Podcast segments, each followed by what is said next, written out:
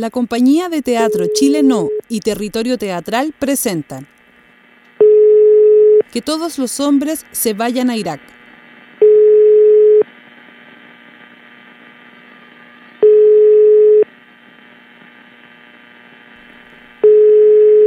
¿Aló? ¿Aló? ¿Hay alguien al otro lado de la línea? Mm, vamos, vamos a esperar unos momentos. ¿Aló? ¿Sí? Sí, pa- ¿aló? parece, parece que ¿Aló? tenemos nuestro primer llamado. Eh, hola, me llamo John Paul John Tolosa Maturana. Hola, John Paul, cuéntanos. Eh, tengo 32 años, mido 1,75 y peso 79 kilos. Mi peso es casi ideal a mi porte, por eso nado dos veces en la semana. me gusta ir al cine y sentarme en primera fila. Ah, y que me soplen en la espalda. Eso sí, en mi casa, obvio. Hace seis meses tengo una dieta a base de semillas de girasol y linaza. Aún no... No, no, ¿aún no qué? Eh, aún no puedo, no puedo tener un cuerpo fijo, por eso llamo. Mi teléfono es 5646-1343. Agreguen más 569, porque tengo WhatsApp. También me pueden contactar por Facebook, Juan Pablo Juan Tolosa, o slash My Life as John Paul John, en Instagram. Perfecto. Tam- también estoy en Twitter, y mi Twitter está en mi Facebook, y mis fotos también, para conocerme mejor, digo. Empedernido en el amor. Así me definiría. ¿Qué más? ¿Qué más? Mm, que no me gusta dar besos en la mañana, a menos que haya comido chicle. Mm, Me gusta que me hagan cosquillas en las piernas mientras me ducho y me dan miedo las fábricas de harina, son tan... Y mi familia es dueña de una empresa de microondas y sé distinguir muy bien cuáles dan más cáncer. Ah, parece que tienes mucho amor para dar, Juan. ¿O prefieres que te diga John? Mm, John, prefiero John. Y sí, tengo mucho amor para dar. Sí, tienes que darte cuenta y encontrar a la persona apropiada nada más. Y por eso llamo a tu programa, porque ese es tu, porque ese es tu trabajo, ¿no? ¿Sí? Tú juntas a las personas apropiadas con las personas apropiadas. Si no me hubieras respondido, yo ya estaría muerto. Ay, no digas eso, John. Solo soy una mujer con mucho amor para dar, al igual que tú. Igual que todos los que escuchan. Tienen mucho amor para dar. Solo debes encontrar dónde ponerlo. John, ¿sigues ahí? Sí, sigo aquí. Ah, ¿tienes otra información para completar tu perfil? Sí, tengo una más. Eh, no, quisiera borrar lo anterior, sí. Es que no quiero que la otra persona sea una extensión de mí. No quiero otro John Paul John, ¿me sigue? Quiero a alguien diferente, eh, de otro idioma. O quiero encontrar el amor en alguien en silla de ruedas. Es un ejemplo, ¿se entiende? Estoy solo diciendo que estoy solo y, y no quiero estarlo. A, a ver, podría ser más claro, John, para que todos los que están escuchando eh, estén informados y puedan conectarse contigo. ¿Entiendes? ¿John Paul? ¿John Paul? Sí, sí. ¿Sí? ¿Estás ahí? Sí, sí, Sí. clasificaciones. Eso, gustos. clasificaciones de tus gustos. Hay mucha gente como tú afuera, John. Mm, Bueno, clasificaciones. eh, mm, yo deseo. Yo amo a todos. Tengo tanto amor para dar, ¿sabes? Hmm. Solo me falta el envase, el cuerpo para poner ese deseo. Ay, tienes mucho amor para dar, John Paul. Ahora todos lo sabemos. Me alegra mucho. Estoy enfermo y enamorado de la raza humana. Ay, muchas gracias por llamar y por tu franqueza, John Paul Juan. Estoy segura de que dentro de poco recibirás algún ¿Aló? llamado. ¿Aló? Sí, Ah, John, aquí sí, estoy. Sí, es que escucho. quiero decir lo último. Sí, vamos, Sí, mire, dilo. me gustaría lo último, de decir lo último. Es que Cuéntanos. quiero tener frenillos y estoy ¿Cómo? seguro que si tuviera frenillos tendría todo lo que deseo.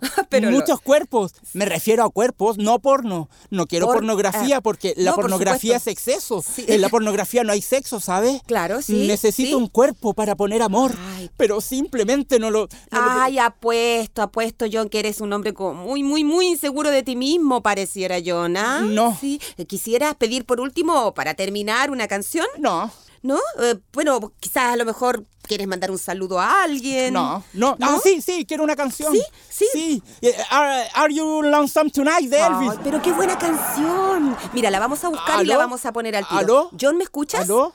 John, ¿sigues ahí? Esta es la escena en que me cortas el teléfono y me disparo. John, eh, Cállate, ahora tú te callas y escucha.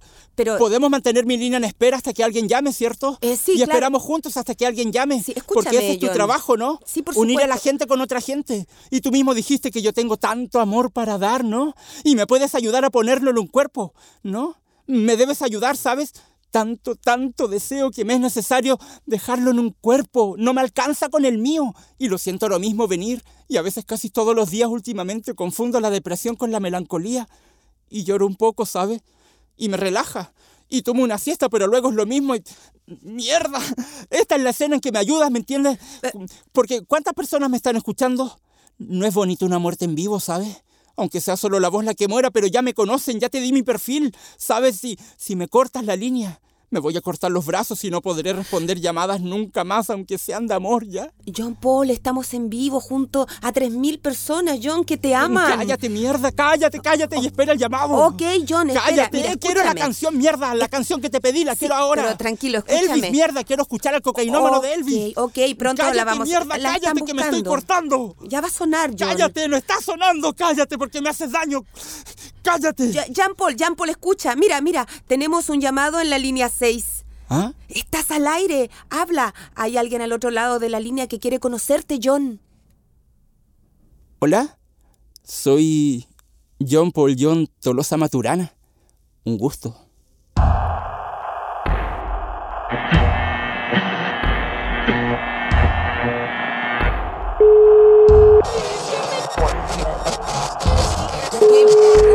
Estoy de pie, de pie sobre el suelo que será regado por ceniza. Estoy esperando al meteorito con nombre de mujer.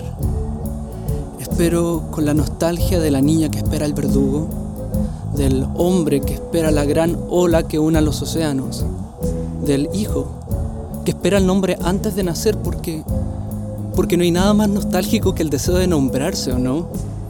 Y lo que más deseo ahora, en este momento, antes que la ola inevitable, que el meteorito inevitable o que, o que la plaga inevitable, lo que deseo más ahora y deseo como nostálgicamente, como un niño, es que ese cuerpo celeste lleve mi nombre.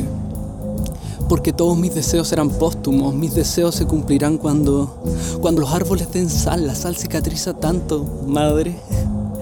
Ahora mismo Ahora mismo deseo mi nombre en esa calle.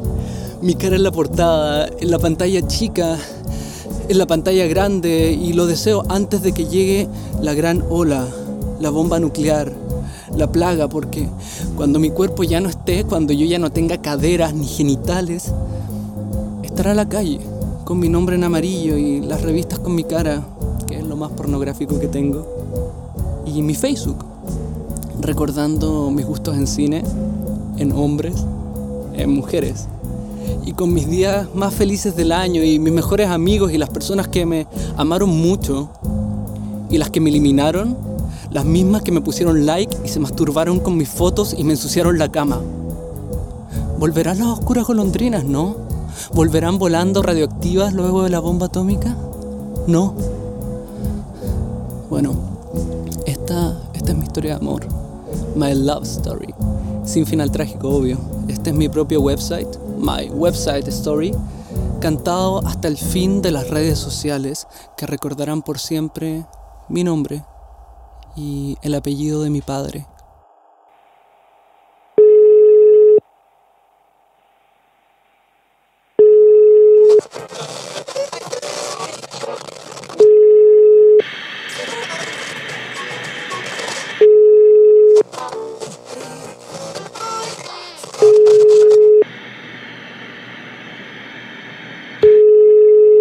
¿Aló?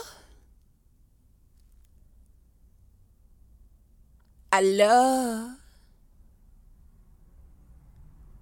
¿Aló? Nos van a perdonar, pero vamos a hacer una denuncia contra Meryl Streep. Sí, la misma la actriz de Hollywood. Y nos van a disculpar, pero ahora nos vamos a dirigir a ella. Nah, estamos huellando. Hay certezas que se dan solo una vez en la vida, Meryl Streep. Eso dijiste en los puentes de Madison. Y hoy estoy decidida como tú nunca lo estuviste. Exacto. New York, la gran manzana mascada por los hijos travestis de Anne. El lugar donde empiezan y donde terminan las historias. New York City. Exterior, día, sol, quinta avenida, globos de helio, todo eso. New York City, la gran manzana tajeada por tsunamis, meteoritos y Godzilla, la hembra de seis pisos que se come a los pescadores. No, no, no, no, no, no, pero... eh, nada de eso. Solo bromeaba Meryl. Meryl Streep, porque esto es un drama, ¿o no? Es un drama y ocurre de noche, po, porque tú, Meryl Streep, eres la reina del drama.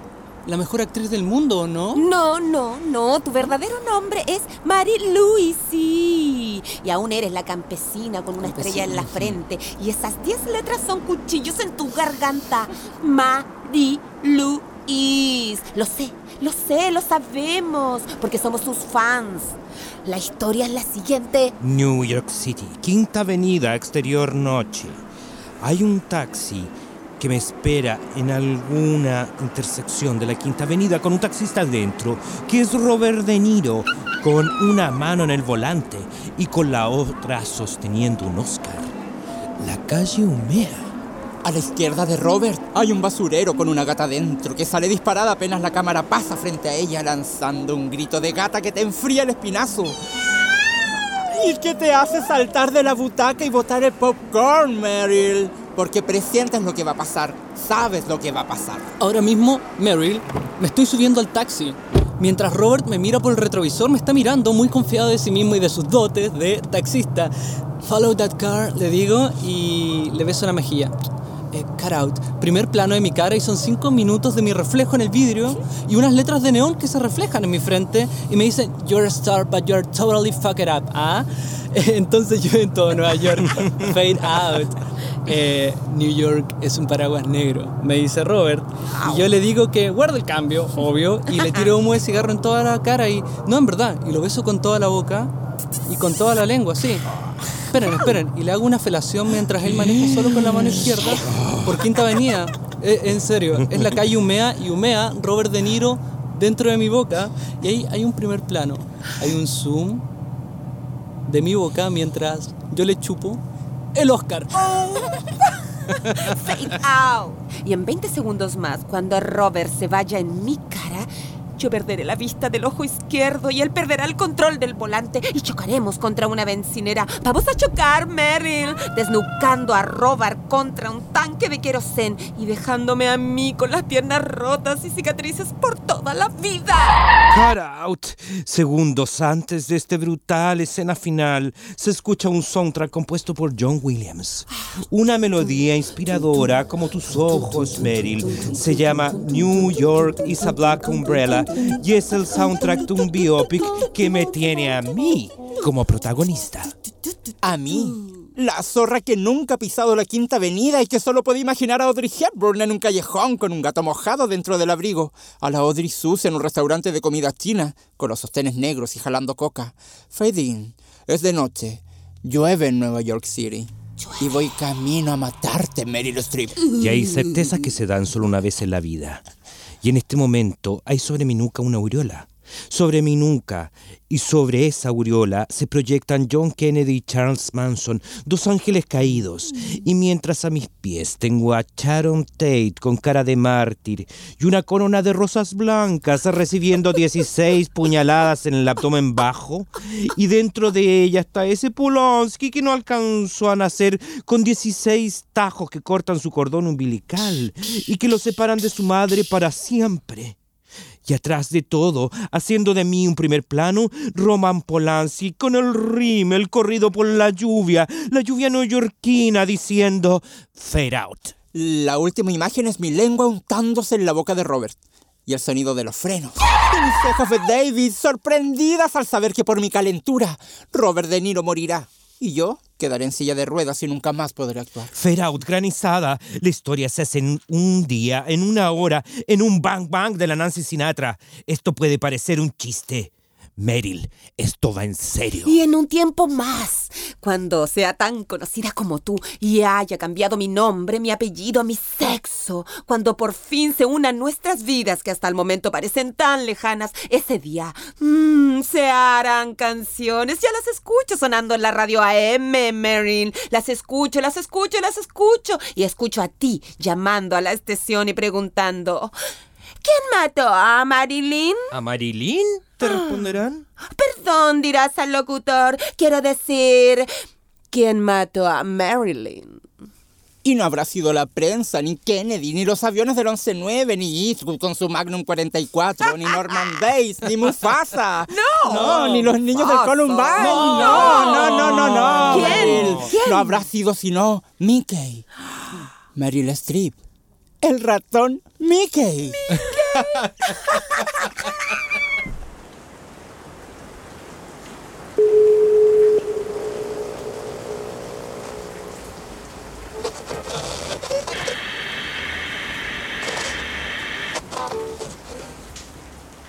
No estoy bajo los efectos de ninguna. Esta declaración es firmada bajo todas mis facultades. Yo le corté el pelo, eh, la arrastré hasta el río. Primero la besé, si al conocerla me refiero. La verdad es que ella no, no me devolvió el beso, pero sí me llamó al día siguiente y a la, a la semana siguiente, y así siguió llamándome todos los días. La amé mucho, nos amamos.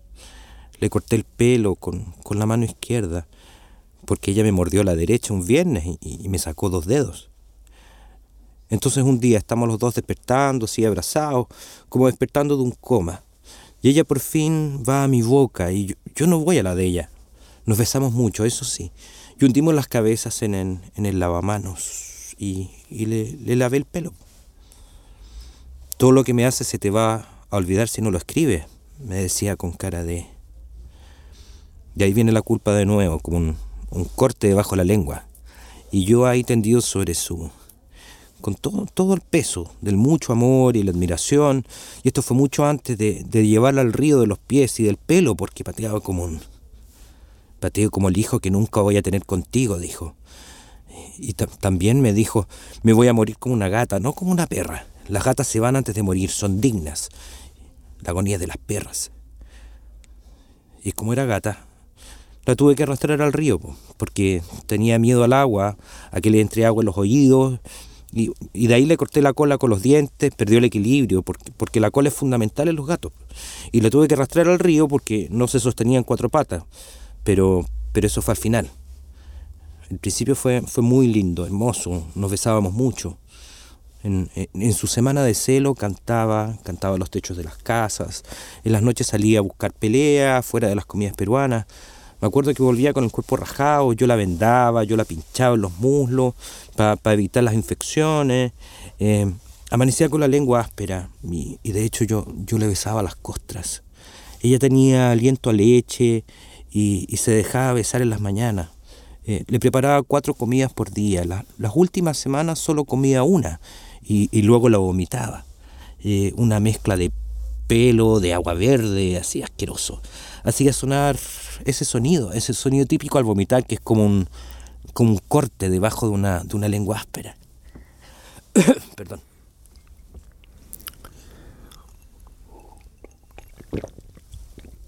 Ah, que, al, hablar de esto me entran un poquito de náusea. Ok. Esa noche ella llegó acompañada. Tenía las pupilas dilatadas en negro.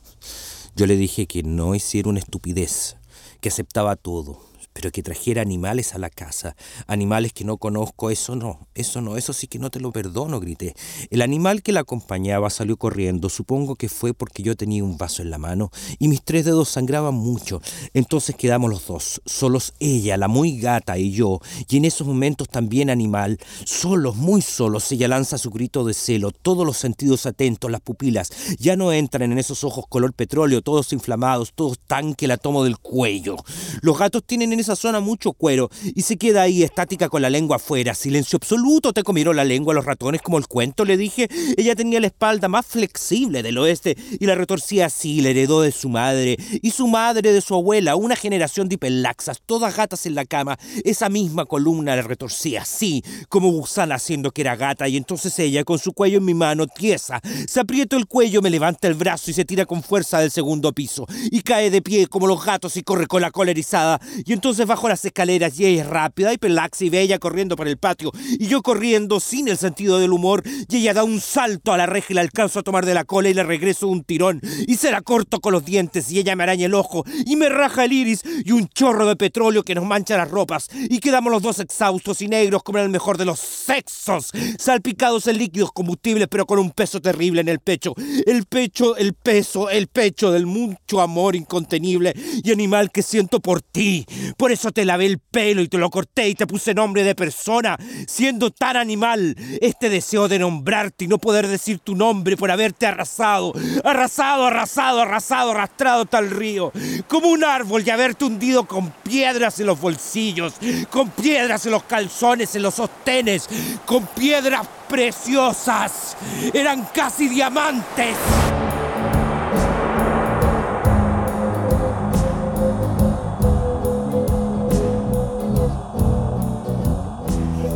No estoy bajo los efectos de ninguna... Esta declaración es, firmada bajo todas mis facultades. Yo, yo le corté el pelo, la arrastré hasta el río, la besé, sí, al conocerla. Ya la había besado, pero e- ella no me devolvió el beso. Pero, pero después me llamó al día siguiente y a la semana siguiente y así siguió llamándome todos los días. La amé mucho, nos amamos mucho, en un amor que deja negro, en esos amores que desequilibran, como, como cuando metes a un gato en una lavadora. Un gato en una lavadora, un gato en una lavadora, un gato en una lavadora, un gato en una lavadora, un gato en una lavadora, un gato en una No, lavadora. no, aún no qué. Un gato en una lavadora, un gato en una lavadora, un gato en una lavadora, un gato en una lavadora, un gato en una lavadora, un gato en una lavadora, un gato en una lavadora. Perfecto. Ah,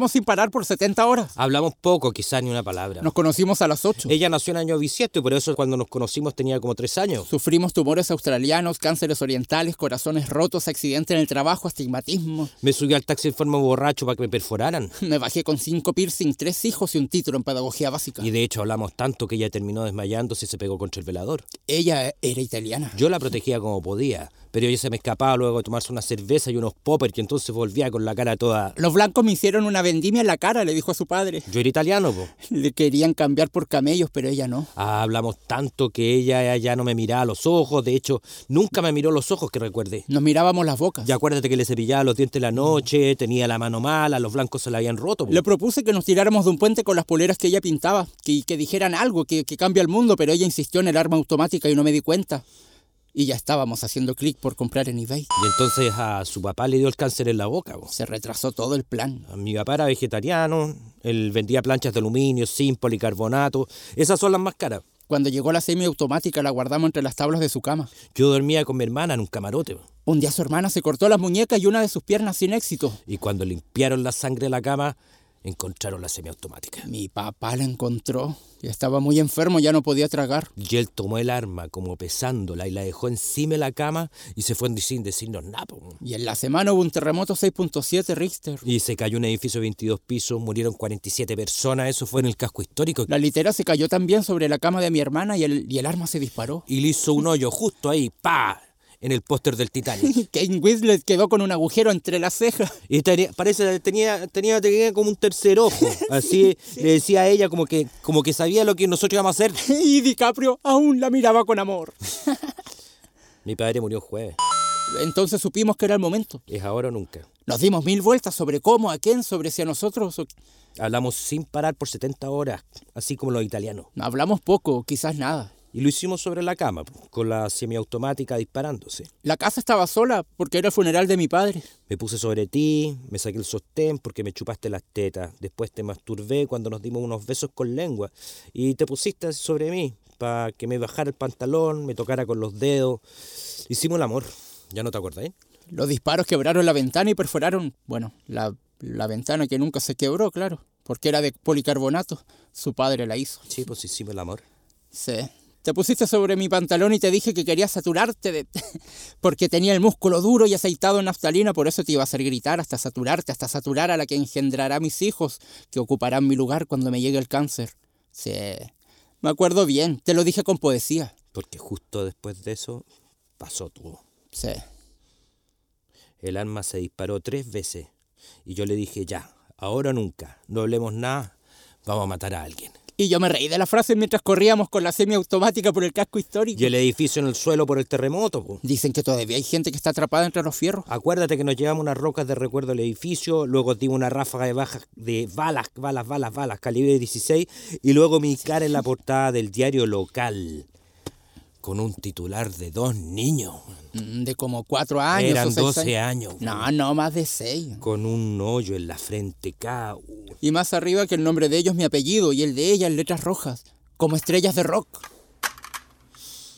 Mira, po, aquí está la semiautomática. Ah.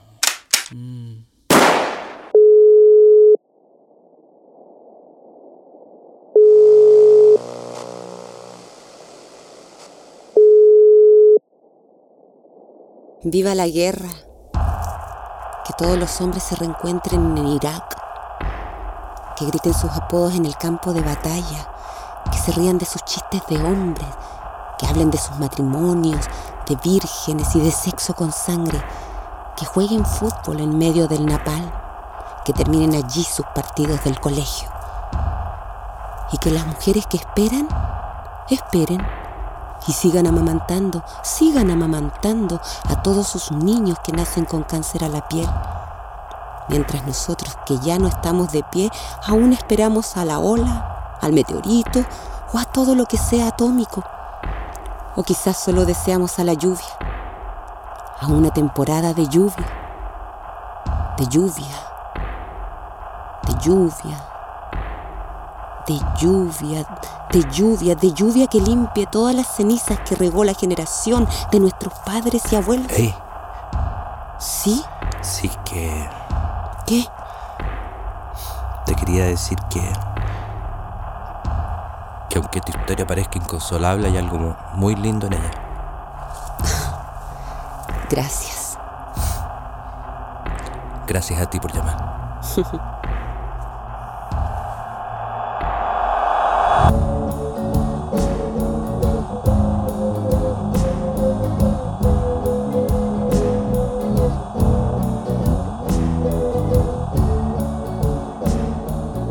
los hombres se vayan a Irak. Dramaturgia, Nicolás Lange. Dirección colectiva. Elenco, Nicolás Lange, Alejandra Vera, Alfredo Castro, Miguel Reyes. Música incidental, Daniel Barría. Sonidos, Vicente Urrutia. Producción, Territorio Teatral. Registro, Mari Puerto. Edición, Felipe Novoa.